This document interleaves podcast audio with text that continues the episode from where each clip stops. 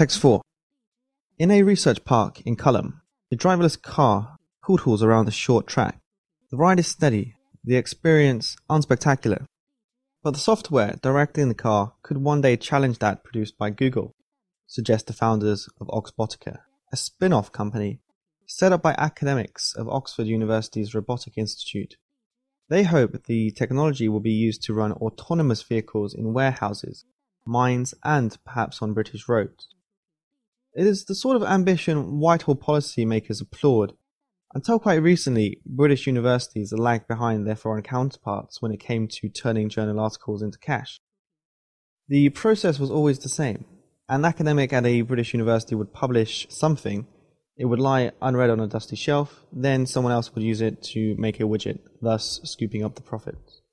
No longer. In a 2014 survey by MIT, Cambridge, Oxford, and Imperial College London, took three of the top five spots in rankings of the universities most supportive of technological development.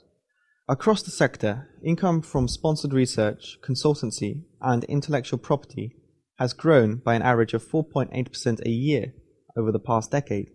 One third of dons now work with private companies. What changed? Part of the answer is that British universities previously underperformed.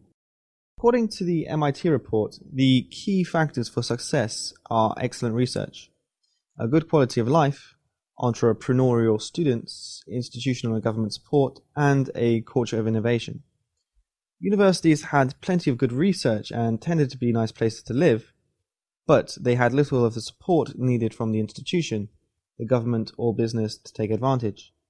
As a result, bringing in investment from beyond the usual source was a minority sport for enthusiasts. Less enthusiastic people only started to get interested in the early 2000s as the government and research councils prioritized funding to researchers and projects that could show their benefit to wider society. Now such an approach is firmly embedded. Yet, though British universities are bringing in more money, fewer businesses emerge from them than at their American counterparts. Indeed, the number of spin off companies like Oxbotica created in British universities is falling.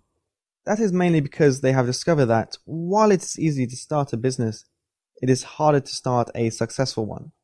From the late 1990s, the government sought to inculcate the entrepreneurial spirit found in leading American universities. Universities all wanted to outdo each other with how many spin-offs they had, but many were tiny and didn't go anywhere. By not making lots of small bets, the hope is that a real global player emerges from British University.